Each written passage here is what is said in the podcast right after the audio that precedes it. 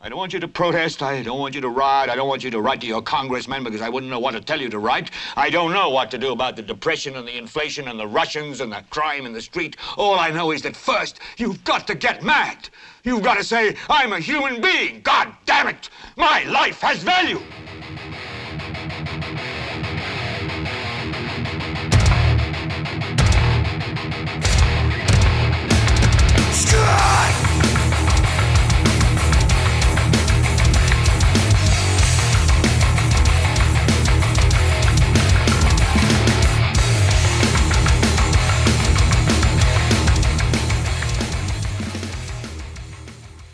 ¿Qué tal gente? Yo soy Carlos Rodríguez Duzán, este es un nuevo Helvete. Ha pasado ya su tiempillo desde, desde, el último programa, así que vamos a ver si nos ponemos al día. bueno, por lo menos les voy a hablar del, del, tema más interesante de estas últimas dos semanas, la lucha estudiantil por lo que se percibe como una amenaza a la autonomía universitaria. Vamos a hablar de las causas de estas últimas marchas eh, y tomas que se llevaron a cabo en San Pedro y en Heredia y quería analizar un toque esta obsesión que tenemos en este país por ignorar los problemas reales y enfocarnos en asuntos superficiales. Eh, por ejemplo, como que se rayó una pared en alguna parte y por eso calificamos a todo un movimiento eh, vandálico solo por pequeñas cosas. Pero bueno, ya le vamos a entrar. Antes de eso, les recuerdo que todos los programas eh, de Leviathan Podcast están en iTunes, en Spotify y en YouTube. En este último, por cierto, es donde he tenido más problemas con los derechos de autor cada vez que les pongo eh, piecillas ahí para recomendarles algo, algo de tarro. Así que por lo menos los GLBT quedarán solo con, con la intro y con mi voz. Salados. Bueno, antes de empezar, solo quería aprovechar y recordar a, a mi primo Lucho, quien nos dejó hace un par de días. Eh, bueno, en, este aspecto eh, no ha sido un muy buen año. Eh, cuando a uno se le empiezan a morir primos y tías que definieron su infancia como que uno comienza a darse cuenta lo frágil que es la vida, lo rápido que pasa el tiempo y además lo cercano que está el fin.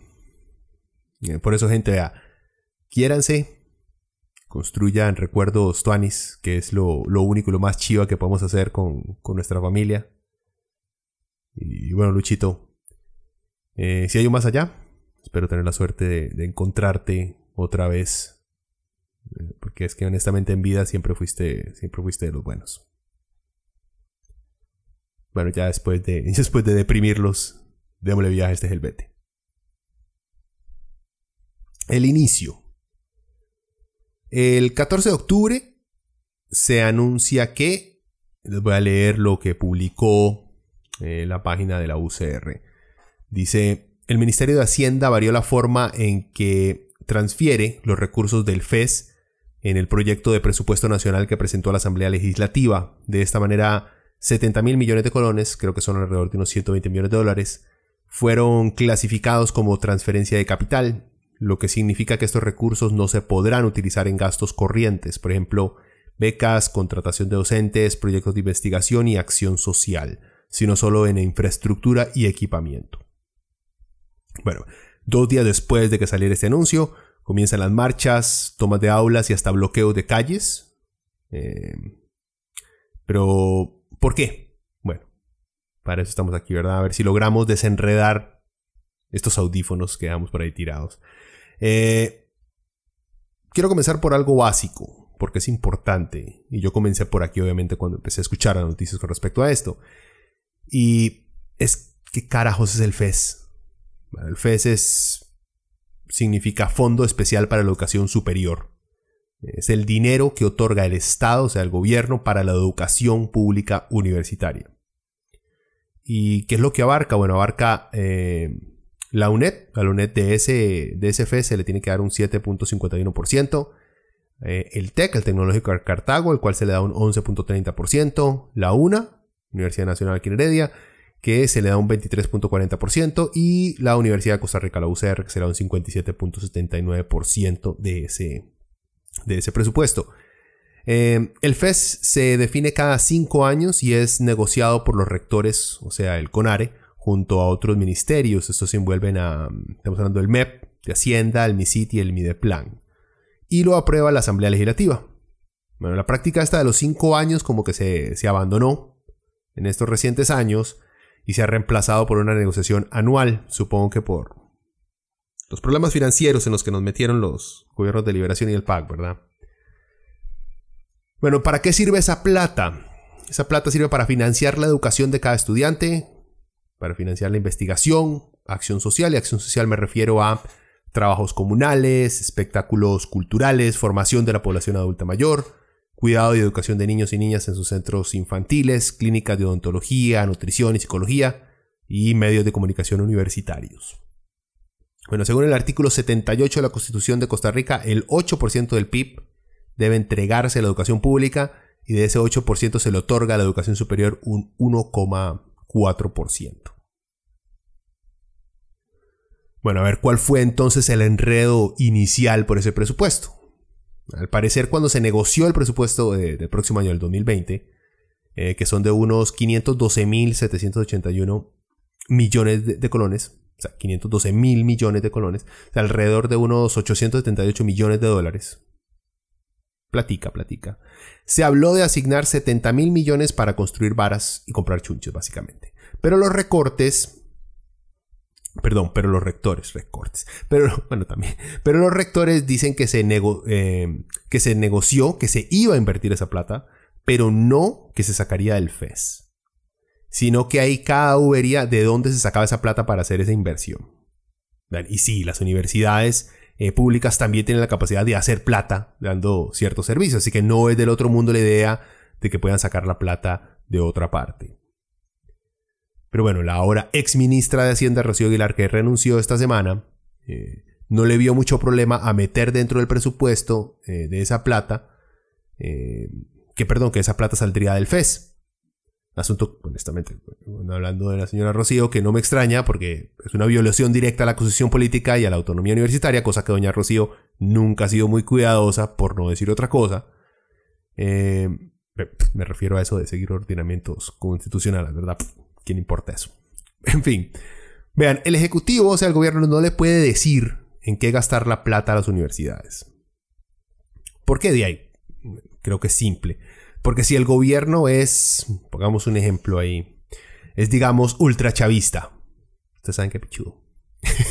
bueno, y decide que no quiere que se invierta ni un solo peso en charlas de payasos como Agustín Laje o Nicolás Márquez. Entonces la U no le queda otra más que adoptar la línea política del gobierno y no meterle plata a esas charlas esotéricas. Entonces, si eso llegara a pasar, ¿qué haríamos con los cuatro estudiantes liberales que dicen que el capitalismo salvará al mundo? ¿De dónde van a sacar inspiración para seguir satanizando al Che, a Marx y a la Madre Teresa? Bueno, al parecer esta última sí fue, fue como media maldita. Pero sí entiendo mi punto. La idea, la idea de no dejar que el gobierno controle o chantajee a las universidades públicas con el presupuesto es para que los huilas puedan escuchar diferentes puntos de vista. O sea, por más idiotas que esos otros puntos de vista sean. Todos los rectores dijeron que la bronca eh, de que esa plata no la puedan usar en otras varas los obligaría a hacer más recortes en su presupuesto, lo que podría significar menos becas, menos servicios para estudiantes y obvio, no habría con qué pagarle a muchos profes y administrativos eh, de todas esas instituciones. El problema es que los rectores como que exageraron ciertas realidades, o por lo menos dejaron que ciertas ideas de recortes se esparcieran sin control, porque en el momento los benefició eh, para hacer crecer el movimiento. Sin embargo, no estaban del todo también, no estaban del todo equivocados, ya que, vean, es lógico, si una plata se condiciona a que no se puede usar en pagar sueldos o anualidades, eventualmente a usted le va a tocar hacer recortes o congelar ciertos beneficios si no le alcance el gasto para, esas, para los salarios, ¿verdad? Pero ¿qué, ¿qué, es lo que pedían los estudiantes? ¿Por qué se tiraron los estudiantes a las calles, hicieron tomas y todo esto? Eh, en fin, la protesta grande se dio el martes 22 de octubre, pero ya venían dándose manifestaciones en Heredia desde antes. Creo que desde el miércoles y jueves había estudiantes haciendo bloqueos alrededor de la UNA y alrededor del país también, en diferentes sedes de la UCR. El movimiento en general marchó para defender la autonomía universitaria. Vean, esto sí, en esta ocasión esto sí es defender la autonomía universitaria. No ponerse a llorar porque el OIJ entró a la UCR a arrestar a un sospechoso de robo o de estafa, porque una cosa es tener autonomía y otra un privilegio extraterritorial que solamente tienen las embajadas. Bueno, no vamos a sacar broncas del pasado, pero ahora sí les creo que defienden la autonomía universitaria, por lo menos que saben qué putas es. Claro que también había estudiantes que protestaban por el aparente despilfarro eh, que algunos de sus administradores tenían con el presupuesto. Eh, algunos otros, por ejemplo, que algunos ganaban mucho, que hay muchos administrativos quitando plata de becas, cosas por el estilo. Y hasta marcharon por llamar la atención a la continua precarización de ciertos servicios estudiantiles. Y bueno, para defender sus cursos y más cupos en matrículas. También hubieron pronunciamientos en contra de la alcahuetería que existe en algunas universidades para con los acosadores sexuales en las aulas. Profe, más que todo, hemos visto muchos de esos casos de la UCR. Eh, vean, eso de que una marcha, un movimiento nazca por una causa, pero que llegue a representar a muchas otras con el paso del tiempo, eh, es bastante normal. Hoy en día es bastante normal. Eh, por eso mismo, aún hay estudiantes que yo sepa que se sigue manifestando, aunque ya lograron que el Ministerio de Hacienda, en teoría, echara para atrás con eso de los 70 mil millones, que luego la Asamblea los pasó a hacer nada más 35 mil millones. Pero, ahorita le vamos a entrar al por qué estoy diciendo teoría. Antes de eso quería hablar, bueno, ya sabemos por qué se tiraron a la calle, quería hablar de las tácticas, porque siento que esto es lo que más explotan los medios de comunicación en este país. Ese es el punto que más me interesa, la verdad. Quiero analizar esas tácticas que usan los estudiantes y la forma en la cual las empresas privadas de comunicación nacional las reportan y por último cómo el público en general reacciona ante ellas. La, clásica es el bloqueo de calles, ¿verdad? Eh, hubo bloqueos en San Pedro, en Heredia y en algunas sedes fuera del Valle Central, algo que toda manifestación casi siempre busca lograr. Eh, interrumpir el flujo diario de la circulación para que, para que les prestemos atención a la causa por la cual se están manifestando yo creo que es simple de comprender, porque si una manifestación no incomoda a nadie, y mucho menos al gobierno, entonces ¿por qué putas hay que prestarles atención? Obviamente, el ángulo que tomaron los medios eh, de las marchas y de las protestas es que las mismas no dejan pasar la gente y que crean un desmadre de congestión vial. O sea, lo que siempre han hecho los medios. Eh, les digo, los medios privados de comunicación en este país han logrado de manera muy eficiente enfocar las preocupaciones de los ciudadanos en los aspectos más triviales, individualistas, egoístas, rencorosos e incompatibles con la vida en sociedad. Han logrado igualar libertad con ausencia de conflicto o crítica social. Y esa idiotez de estar siempre viendo a ver qué calle está cerrada, y no quienes están siendo afectados por políticas de nuestros gobiernos, es un excelente ejemplo de cómo utilizar la simplicidad mental de algunas personas para desviar la atención de los temas que importan. O sea, es justo quejarse por no poder llegar a algún lado. Al brete, a la iglesia, a la casa de la novia, qué sé yo, a cualquier lado. Pero en la mente de cualquier persona con capacidad lógica se sabe que es más importante que tengamos un buen sistema de educación que nos garantice un futuro con menos delincuencia y con una población más educada. También que es más importante protestar para que no nos suban la canasta básica solo porque no les da la gana cobrar impuestos a los ricos. Todo eso es más importante que el simple hecho que usted pueda llegar a su brete. Suena feo, pero es cierto. Esas luchas nos benefician a futuro mucho más que llegar a tiempo al brete. Vean que por sí siempre llegamos tarde, ¿verdad? Porque nuestras calles son una caca, nuestro servicio de transporte público es lo mismo. Eh, gente, ustedes el 99% de las veces que llegan tarde al brete es porque el transporte y la infraestructura vial de este país son una broma, no porque hay marchas. Dejen de ser tan ridículos. En fin, eso de enfocarse en si una calle está bloqueada o no por manifestantes es el método perfecto para poner a pelear al sector que está dispuesto a luchar por sus derechos contra los complacientes. Que preferimos quedarnos sentados en la choza poniendo memes idiotas en Facebook. Y así entonces los medios hacen el brete que sus dueños más aprecian, el desviar la atención de la gente.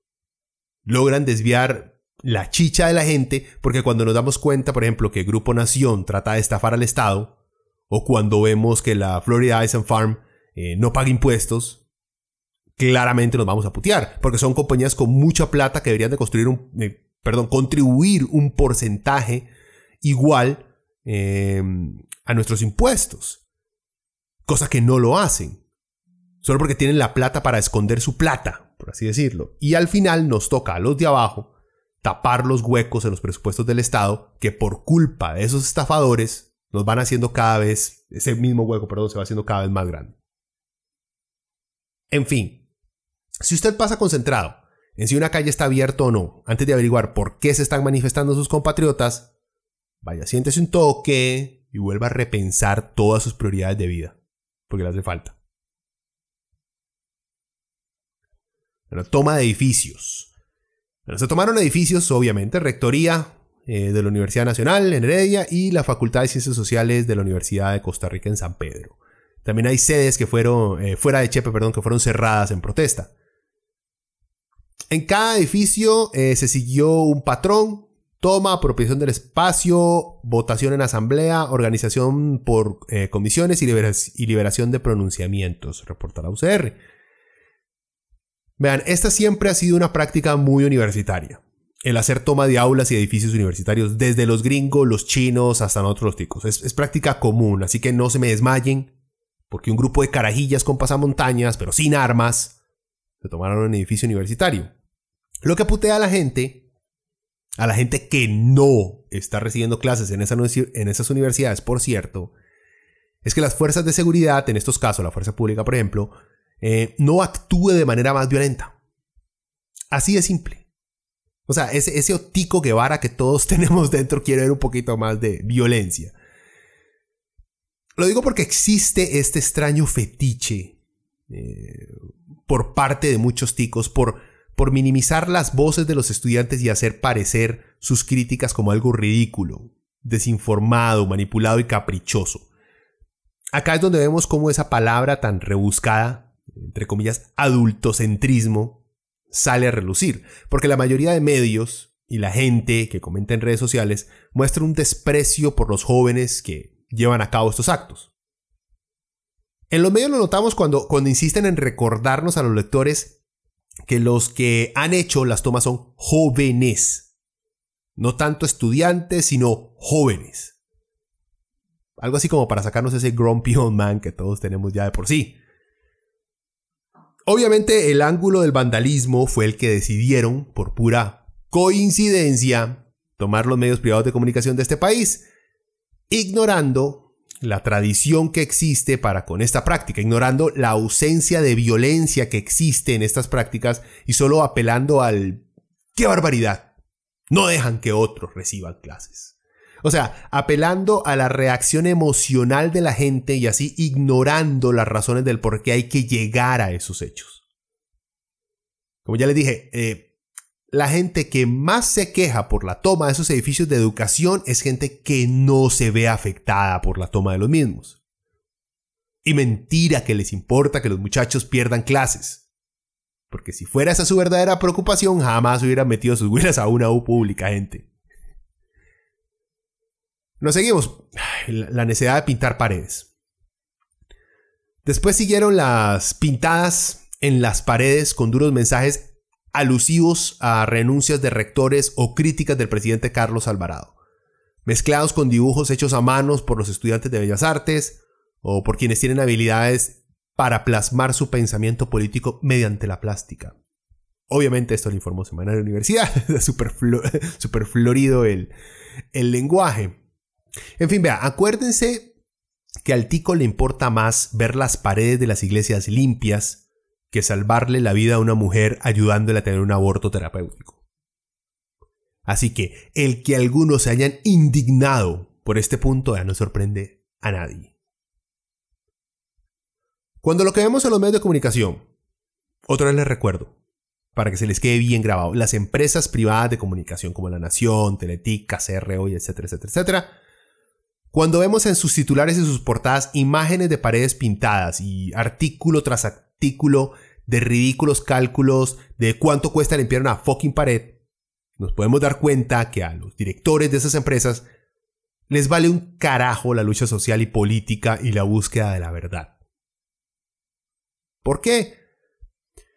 Sí, porque prefieren satanizar toda crítica social antes que reconocer que hay serios problemas con el sistema económico y político que tenemos.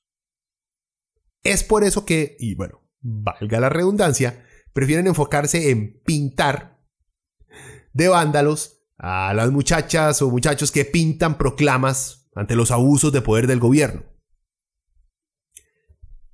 Esa lloradera por un par de edificios llenos de grafitis muestra lo engañado que es el tico.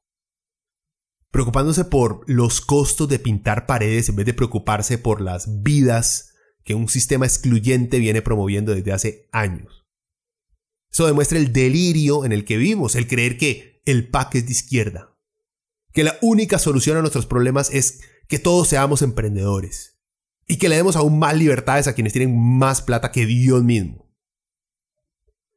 Y cuando vean esos artículos sobre el costo de limpiar paredes, la cantidad de plata que se pierde al bloquear una calle, nos podemos dar cuenta que esas empresas privadas de comunicación no tienen los suficientes argumentos como para contrarrestar la obstinación de la gente por ver cómo vivimos en un sistema que no es justo. Pero como no tienen los datos verdaderos para justificar su continua protección del status quo, entonces recurren a tácticas diseñadas a apelar a sentimientos individualistas que previenen que nos apoyemos entre nosotros. Pero estas tácticas obviamente tienen su, su lado peligroso, ¿verdad? Funcionan. El señalar estas cosas de los medios funcionan porque tienen un lado negativo. Entonces ahora hablemos un poco de lo que puede causar estas tácticas que acabamos de mencionar. Fragmentar a los estudiantes. Dividir al cuerpo docente y pueden afectar también a esos estudiantes que tienen más responsabilidades como trabajo o familias. También, y creo que ese es el peligro más grande, es la mala publicidad que se puede generar. No estoy diciendo que no hagan marchas, ni bloqueos, ni tomas. Solo porque la nación se va a resentir y el periódico este del banquero eh, le va a dar un sermonage por ver tanta violencia luchar por los derechos de todos. No, no estoy diciendo eso. Pero sí tienen que tener bien pensados y articulados los puntos por, las, por los cuales luchan y tomar acciones preventivas para disminuir esa oleada de mala publicidad. Ustedes saben que los medios privados de este país tienen una muletilla, de la cual ya les hablé. Siempre van a buscar dos cosas. Ver cómo su marcha o su lucha afecta al resto de, entre comillas, buenos ciudadanos que si se, por ejemplo, que si se manifiesta por los derechos de la comunidad LGBTI, entonces que ustedes son unos cochinos que quieren implantar prácticas sexuales a todos los niños.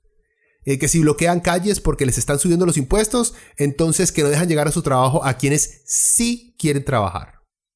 Porque acuérdense, ¿verdad? Que para los medios, las marchas que no sean marchas por la vida y por la familia tradicional son marchas de vagos, que solo buscan seguir explotando al gobierno. La otra parte de esa muletilla es hacer números para saber cuánta plata se perdió durante el desmadre. Eh, como si los profes estaban en huelga, por ejemplo, entonces que cuánta plata se perdió por culpa de esa huelga.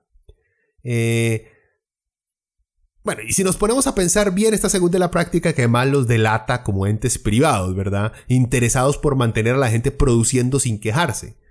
A los madres les vale picha eh, lo justa que sea una marcha, porque lo que importa es la plata. Es cuánta plata no se está produciendo. O sea, los más no pueden ser más cantados, ¿verdad? Y digo que estas varas son peligrosas porque en Costa Rica han ganado los medios en implantar un orden contraproducente a las prioridades de los ciudadanos. Por ejemplo, cuando vemos manifestaciones en Chile, donde casi un millón de personas se tiran a la calle reclamando al gobierno por el costo de vida y la desigualdad, los medios ticos no ponen en sus titulares, por ejemplo, marchas en Chile le bloquean las calles a trabajadores que quieren ir a trabajar. Tampoco yo escucho a ningún tico indignarse cuando ven las marchas y enfrentamientos en Hong Kong eh, porque los maes están bloqueando calles. Ustedes nunca leerán un titular en la nación que diga, por ejemplo, marchas contra la dictadura de Maduro le cuestan 100 millones de dólares al gobierno venezolano. No, gente. Y no lo verán nunca, porque esas tácticas para hacernos preocuparnos, para hacernos que nos preocupemos por tonterías, solo funcionan acá. Porque piénsenlo. Si yo llego a decirle, por ejemplo, a un boliviano que lo que más me preocupa de las marchas en este momento en, Bolivia es que están bloqueando muchas calles y no dejan circular a sus compatriotas, vea, ma, el más fijo me escupe por idiota. bueno, pero, ¿qué digo yo? Que no soy un experto en marchas, aunque en mi juventud fui a, a varias, pero no, no voy más porque soy un bagazo y prefiero hablar paja que ir a chupar sol todo el día rodeado de veganos. Además, vea, que tenemos que recordar a la gente que los medios que tanto atacan a los movimientos sociales son empresas privadas. Tenemos que exponer a los dueños de esos medios y llegar preparados para dar discursos y o entrevistas congruentes, con datos, con cifras, con ejemplos y con respuestas a las preguntas de siempre, porque son siempre las mismas preguntas. Hay que tener bien claro que la empresa, por ejemplo, la nación, que la empresa CR hoy, son el enemigo político de muchas de las causas sociales y económicas que reconocemos como necesarias para vivir en un mejor país. Y aunque sean el enemigo, no podemos ignorarlos, tenemos que enfrentarlos en el ámbito de las ideas. Nada físico, gente. Por eso les recuerdo que si nos enojamos y utilizamos la violencia, perdemos de inmediato esa guerra, porque es una guerra de relaciones públicas. Los movimientos sociales que buscan defender los derechos de todos tienen que entender eso, si no nos jodimos. Todo activista, eh, líder estudiantil, manifestante, bombeta que se meta ahí, tenemos que preocuparnos porque todos los líderes, por lo menos los líderes, lleven clases, no sé, de manejo de medios, manejo de conflictos y talleres que los ayude a transmitir su mensaje de una manera más clara. En parte eso incluye no decir burgués. Lamentablemente esa palabra ya la perdimos y cada vez que alguien la usa para describir a los oligarcas que mandan en este país, la gente solo vea aquel meme de un mae con una chema del che comiendo en McDonald's. Evitemos ser un cliché, gente. En fin, volvamos al acuerdo, porque ya en teoría se solucione el problema. Pero bueno, ¿cuál fue el acuerdo al que llegaron los, eh, los rectores y los estudiantes y algunos estudiantes con el gobierno de Costa Rica? Bueno, yo estoy grabando esto el domingo 27 de octubre. Hoy ya, hasta hoy hay un acuerdo. Así que analicemos ese acuerdo, ¿verdad? Las cosas pueden cambiar. En fin, el 22 de octubre, y después de menos de una semana de marcha, eh, de marchas, tomas y de bloqueos, el gobierno de la República, las autoridades de CONARE y la representación estudiantil de las universidades públicas llegaron a un acuerdo.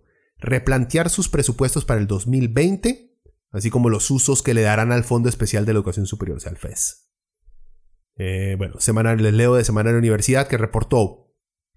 Dice, hoy hemos acordado que, respetando los artículos 84 y 85 de la Constitución Política, las partes aceptamos que no se crearán clasificaciones de partida del FES distintas de aquellas aprobadas por los órganos de gobierno de las universidades públicas.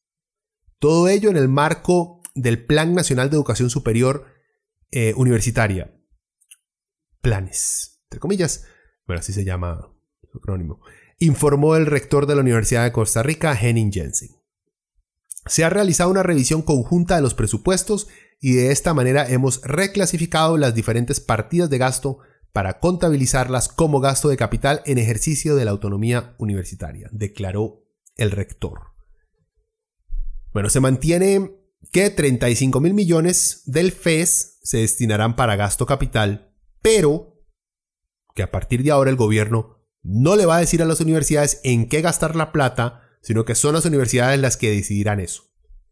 Aunque supongo que el gobierno les dará sus recomendaciones, ¿verdad? De cómo lo tienen que hacer. O sea, gente, que el desmadre, como lo había explicado al principio, bueno, parte del desmadre, es más por autonomía, o sea, que los rectores no quieren que, la, que les condicionen la plata que les entra por medio del FES, básicamente. Bueno, hay que también tomar en cuenta, y creo que esta es la parte más interesante, es que se logró con este acuerdo que se incluya a representantes estudiantiles en las próximas negociaciones del FES. Creo que es un buen triunfo. Casi que inmediatamente, después de haber alcanzado el acuerdo, eh, las empresas de comunicación decidieron enfocarse en que los estudiantes universitarios, como claramente son unos idiotas, fueron manipulados por los rectores. Esto sí es un sarcástico, obviamente. Por esos rectores, que los mismos estudiantes detestan. Porque vean, a Henning Jensen y a Alberto Salón no los quieren ni sus madres que en paz descansen y que de Dios gozan. Mucho menos las comunidades estudiantiles. Sin embargo, la nación no dudó en calificar a todo el movimiento como un simple juego de manipulación de los viejillos rectores y de un grupo de jóvenes que obviamente no saben ni picha de la realidad nacional, aunque la vivan a diario. Claro que el resto de, empresas siguieron la línea de nación, ¿verdad? Todo porque Esperemos que haya sido porque no comprendieron bien. Yo digo que es por ignorancia y no por manipulación. Pero les explico por qué digo esto. Los medios están diciendo que las marchas no eran necesarias porque los rectores mintieron al decir que las becas se iban a ver afectadas si el gobierno imponía en que había que gastar el presupuesto, en qué había que gastar el presupuesto, perdón. Es que los medios asumen erróneamente que la marcha era solo por las becas. Había más razones, y una el respeto constitucional de autonomía universitaria. Los más reportan eso porque los rectores, antes de ir a negociar con el gobierno, llevaron un plan para poder ayudar al gobierno y lograr mantener algo de autonomía financiera en las universidades. O sea, vean, cualquier negociador serio, antes de ir a negociar, se prepara y lleva un plan una propuesta que satisfaga sus demandas y que trate de señalar las demandas del otro lado. Bueno, los medios escucharon eso y dijeron, ya hay más, si ya tenían ustedes una solución, ¿por qué no le dijeron a los estudiantes, oigan, güelas, váyanse para la choza que ya tenemos el plan perfecto? Nuevamente, asumiendo que los estudiantes siguen las órdenes de rectores para nada populares en sus universidades. Mi idea sobre la popularidad del MAD del TEC o de la UNED. Creo que al MAD de la UNED solo lo han visto por Skype. en fin, los medios reportan como un hecho que las marchas y los estudiantes son peones de los rectores, son marionetas de esos viejillos y les dicen que fueron manipulados. Claro, porque como son jóvenes, vuelvo a lo mismo, son idiotas, no saben nada de la vida y son fáciles de manipular prácticamente el mismo, la misma táctica que utilizaron con las manifestaciones de los estudiantes del colegio. Exactamente las mismas tácticas y los mismos periodistas de la Nación están metidos en el desarrollo de esta misma noticia. En fin, el titular que estoy, eh, hablando, eh, este nefasto titular de la Nación fue Rectores de U públicas manipularon a estudiantes para presionar al gobierno. El contenido de ese artículo es una entrevista con Alberto Salón, pero ¿qué importa el contenido, la verdad? Si con solo ver el titular nos damos cuenta que la intención de la nación es desprestigiar todo el movimiento y pintar a los estudiantes como simples peones, al igual que hicieron con los colegiales. Exactamente lo mismo. Sí les voy a señalar algo. Ese plan del que estamos hablando, ese arreglo del cual estamos hablando, por el cual los estudiantes supuestamente se dejaron manipular, es un plan, es un acuerdo que muchos no aprueban y consideran una traición al movimiento estudiantil. O sea, esos que supuestamente fueron manipulados, muchos de esos más no lo aprueban. ¿Por qué? Cuatro de los puntos que pueden encontrar del por qué no lo aprueban es porque el pacto no elimina los 35 mil millones para gastos de capital, solo dice que el gobierno no puede decidir eso sin la aprobación de las universidades. O sea, se mantiene el requerido gasto para infraestructura aunque tengan otras prioridades. Dos, los presupuestos siguen dependiendo de la aprobación de la Contraloría General de la República y si ésta no aprueba esos presupuestos, vale picha la autonomía. Tres, que el arreglo no tuvo un proceso democrático que incluyera a todas las agrupaciones que se lanzaron a marchar y a protestar.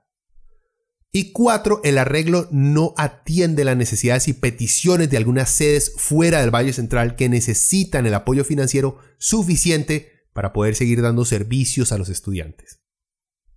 En fin, el acuerdo obviamente no es perfecto.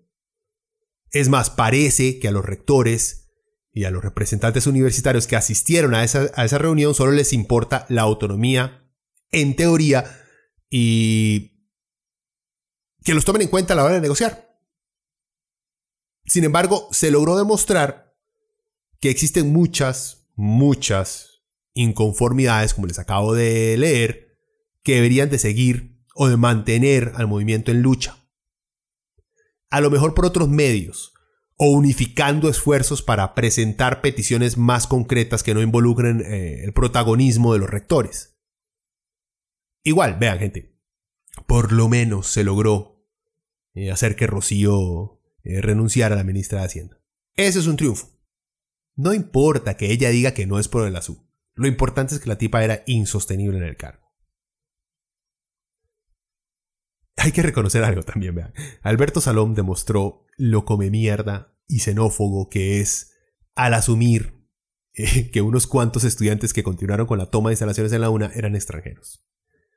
Leo esto porque así lo reportó eh, Delfino, El Mundo CR, La Nación, y lo confirmo yo que el MAE sí quiso meter conspiraciones de que hay personas infiltradas extranjeras, anarquistas, que quieren seguir con el desmadre. Ahí está grabado en la conferencia de prensa que dio el Rocco. Les dejo el link, ahí abajo van a ver los links en de este post. Eh, comienza por ahí del minuto 13 eh, en el cual empieza a hablar todo eso. Se lo digo porque escuché una entrevista que le hicieron en Monumental a este ma y el ma se aputió porque le señalaron esto. Y él dijo que eso era mentira, que él solamente había hablado de los estudiantes. Entonces, nada más para aclarar que Alberto Salón está apelando a la xenofobia. Voy a leer textualmente lo que dijo en ese video y si quieren lo pueden ver porque como les digo ahí les voy a dejar el link al video, en minuto 3 empieza. Eh, Salom dice, ahí hay estudiantes, porque le han preguntado por la toma de, la sede ahí en, Heredia, ¿verdad? Dice, ahí hay estudiantes muy valerosos. Sé de algunos que son valerosos y valerosas, estudiantes del CIDE, eh, o CINDE. Eh, he hablado con la señora decana que me lo ha manifestado. Gente muy valerosa de la universidad. Pero hay otros que no lo son tanto. Son de esos estudiantes que llegan, se matriculan en una o dos materias, retiran y después se quedan aquí para hacerse sentir en circunstancias como estas. No tengo la menor idea de lo que está hablando, pero en fin, digamos, está diciendo que más que no clasifiquen, no matriculan absolutamente todas las materias y no se quedan viviendo en la universidad todo el tiempo, entonces son simples oportunistas. Bueno, sigue. ¿Qué más dice? Y también debo decir, como en una olla de carne, hay de todo. Nos preocupa haber identificado, nos preocupa haber identificado personas que cometieron el error, para ellos, no para mí, de destaparse la cara en el balcón del edificio administrativo en un momento determinado. Y por supuesto que los captamos con la cara descubierta. No son estudiantes de nuestra universidad. No son administrativos de nuestra universidad. ¿Qué son? Estamos estudiando si son personas extranjeras. Acuérdense que este es un movimiento anarquista, así se titula. No todos lo son, pero es la nota dominante que a cada rato nos dicen y las pintas que hicieron, los grafitis que hicieron afuera. Hay uno que dice no a la autoridad. Ellos no me reconocen a mí como rector y sin embargo piden la renuncia mía. ¿Para qué piden la renuncia mía si no me reconocen como rector? Eso es una contradicción. No conocen, no reconocen la autoridad de nadie. Pero cuando son ellos mismos, le puedo asegurar que ahí se saltan las jerarquías, porque en todo grupo humano surgen liderazgos. ¿O no? O yo no comprendí la teoría sociológica de la acción de grupos, como ustedes la tienen que haber estudiado como comunicadores y comunicadoras. En fin, el Rocco hacía esto cada vez que le hacían una pregunta. O sea, más adelante también en esa misma rueda de prensa, en el minuto 53 le vuelven a preguntar sobre los supuestos extranjeros que él se está inventando. Y obviamente el Mae no tiene pruebas. Es un bateador que se está sacando la idea de que es gente mala de afuera la que viene a ensuciarle la mente a sus inocentes estudiantes. Ya la Federación de Estudiantes de la Universidad Nacional del FEUNA repudió esas manifestaciones por xenófobas y autocentristas de Salom y están pidiendo su renuncia. Muy bien. Vean, el solo ver las entrevistas con Salom lo hace a uno entender por qué hay medios que lo odian. o sea, el más es un come mierda. Todas sus respuestas y argumentos están llenos de condescendencia, de una actitud pasivo-agresiva, o sea, que no son dignas de alguien de su edad o de su investidura. Y si yo quisiera que alguien me pasara sarcásticamente diciendo que necesito estudiar o investigar más, mejor me meto a Reddit o me pongo a jugar Call of Duty con un montón de millennials derechistas. Conclusión para ir terminando. ¿Qué hemos aprendido? A ver si acaso hemos aprendido algo. Fácil. Con respecto a represión policial, porque esos también son temas muy recurrentes. Aunque haya gente diciendo que en Costa Rica hay represión policial, eso es mentira. Esa es gente que le gusta hacerse la víctima. Por lo menos en esta ocasión no hubo represión policial. Los tombos se comportaron a la altura, no hubo heridos ni detenidos que yo sepa. La vara se resolvió de manera pacífica, así que por favor, gente, dejen de inventar violaciones de derechos, que ya tenemos bastantes y muy reales, pero una cosa que no es un problema en Costa Rica es la represión policial, ni el abuso de poder por parte de las fuerzas de seguridad. Seamos serios. Además, gente, ¿qué es de una buena manifestación sin algo de gases lacrimógenos? no se tan posis. Otros dicen que hubo, que vemos una falta de pantalones del gobierno. Obviamente, la derecha y los fachos eh, de corazón viven deseando ver tombos partiendo cráneos cada vez que hay una manifestación. Y eso también no es el resultado de la naturaleza del tico, no, ese es el resultado de una campaña continua de desprestigio de todo movimiento social, de todo sindicato, de toda manifestación que se atreva a exigir un mejor trato. Lo repito, los medios privados de comunicación de este país han creado un medio ambiente que desea ver sangre con sus insinuaciones de que los bloqueos son solo caprichos, de que los sindicatos son unos vagos que le roban al pueblo, que los estudiantes son unos idiotas que se dejan manipular y señalando que todos esos que acabo de mencionar nos están costando dinero y que son los que tienen al país atrasado y endeudado. Por suerte vivimos en un país donde los poderosos prefieren tratar de manipularnos que entrarnos a palos. Y esto se le aplica al gobierno de Carlos Alvarado. No es que al gobierno le hagan falta pantalones para hacerse sentir torrudo los más. No, gente. Es lo que los líderes políticos de este país saben que es más productivo hacerse las víctimas, hacerse los pobrecitos, que aparecer en las noticias con muertos cada vez que hay una manifestación. El que no haya palo no es falta de pantalones, es solo que acá se escogió tener otra táctica para enfrentar a los movimientos sociales. Aún así, tengo que decir que, por ejemplo, dejar que alguien agreda en vía pública al presidente o dejar que traten de tumbar portones en casa presidencial, como que se amerita palo. Se me salió el Pinochet. Bueno, pero hay límites, gente. Yo creo que ustedes entienden que hay límites de lo que se le puede permitir a la gente hacer y lo que las fuerzas de seguridad pueden hacer también. Sobre los medios de comunicación privados, vean, a nuestros medios no les importan los temas a profundidad. Son simples mecanismos para distraernos de los verdaderos problemas. Los más reportan una noticia importante, como la fueron estas marchas, pero tomarán ese hecho y en vez de adentrarse en las razones detrás de las propuestas, detrás de las quejas de los, de los estudiantes, en vez de investigar y explicar a la población por qué los políticos están tratando de quitarle autonomía a las universidades, se dedican a crear cortinas de humo, a preguntar sobre el tránsito, sobre las paredes, a hacerse los idiotas con respecto a cómo funcionan las negociaciones. Todo con tal de no enfrentar al pueblo con la realidad. Que nos metieron en un hueco fiscal esas políticas de recortar los impuestos que pagan las grandes empresas que la sobrepoblación, por ejemplo, de algunos empleados públicos no es más que una táctica de los viejos partidos para comprar votos y que la empresa privada en este país quiere precarizar el trabajo para poder hacer aumentar, perdón, para así poder aumentar su riqueza sin tener que al mismo tiempo contribuir nada con el país, eso es lo que los motiva.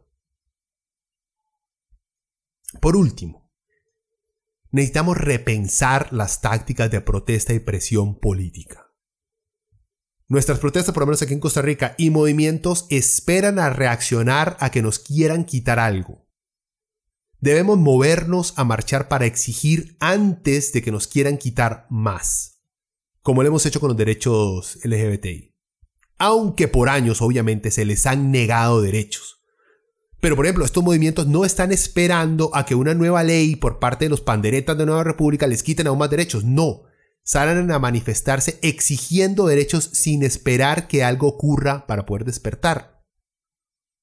Ahora les cuento sobre un artículo, por ejemplo, que me pareció muy interesante que va de acuerdo con todo este tema, que dice, peticiones, tomas, huelgas, partidos de vanguardia, grupos afines, sindicatos, todos surgieron de condiciones históricas particulares dice eh, Shrisek y Williams en su libro Inventing the Future, Post-Capitalism and a World Without Work. Estos más piensan que modernizar estas cosas, o sea, modernizar las huelgas, los partidos y todo esto, para hay que hacerlo porque estamos, vivimos en un mundo internacionalizado y digitalizado. ¿Ya? Y que solamente esto, al modernizar esto, eso nos va a librar de esta, lo, dicen, cinta caminadora de miseria. O sea que seguimos en el mismo proceso una y otra vez. La protesta está bien para ser firme en las posturas que se tiene, pero el trabajo para el cambio debe ser pragmático y actualizado. O sea que no puede ser solamente protestas. Igual, según eh, Zeynep eh, Tufekci, profesora, socióloga y autora del libro Twitter and Tear Gas, The Power and Fragility of Network Protest. Ella propone que las protestas y movimientos modernos reaccionan muy rápidamente y son muy democráticos gracias al uso de, de redes sociales. El problema es que son muy buenos para ladrar, pero tienen muy poca mordida. O sea, que al no tener una estructura centralizada de organización que haya tomado tiempo para planear las cosas, entonces cuesta mucho que las marchas modernas, en las cuales se utilizan medios digitales para congregar y organizar a la gente, que estas marchas logren un frente común para exigir cambios sustanciales a los sistemas que critican. Igual a la hora de negociar es más difícil pues satisfacer a todos los del movimiento cuando el movimiento está compuesto por decenas de posiciones. A lo mejor lo que necesitamos en este país también es, vean, más alcaldes. O sea, que todas estas muchachas que tomaron la UNA y la UCR se apunten al proceso democrático. Y uso el ejemplo de alcaldes porque, gente, cuando estamos viendo cómo al parecer otra vez se va a elegir a Johnny Araya como alcalde de San José, o como se ha elegido a Johnny Araya por múltiples ocasiones como alcalde de San José después de años de no hacer ni picha, creo que ya es hora como dice Rage, de Take the Power Back. Obvio, también necesitamos más diputadas, por ejemplo, de partidos de izquierda como, como el PT, y más rectoras que hayan salido de las filas de sindicatos de profesores. Y no es porque la única forma de cambiar el sistema es desde adentro, no. Es porque hay que retomar el poder que le corresponde a la gente, sin necesidad de una vez estar en el poder seguir jugando a las mismas pendejadas. Bueno, gente, vean, este tema es bastante largo, pero creo que hemos cubierto lo más importante. Por lo menos yo me saqué del pecho lo más importante. Eh, estén atentos a la próxima marcha, a la próxima huelga, y vean, vean cómo responden las empresas privadas. Van a salir con el mismo libro, porque son jugadas que ya están, que han demostrado que sirven que se bloquean calles, que cuánta plata se está perdiendo, que hay pobrecita gente que no puede llegar a tal parte, ay, que, o sea, siempre lo mismo, pero a lo que menos tratan de llegar es a la verdad del porqué de las marchas. Y obviamente van a seguir usando, en cuanto se trate a gente joven, van a seguir utilizando la palabra manipulación, es algo que les, les, les sirvió con los colegiales, al parecer les está sirviendo con los universitarios, entonces creo que ya es parte de su libro recurrente de jugadas. En fin, bueno, eh, hasta aquí Gelbete, me despido. Ya saben, si les cuadra el programa, Dimaes, compártanlo. Pura vida, nos vemos la próxima semana. Vemos, oímos la próxima semana. Chao.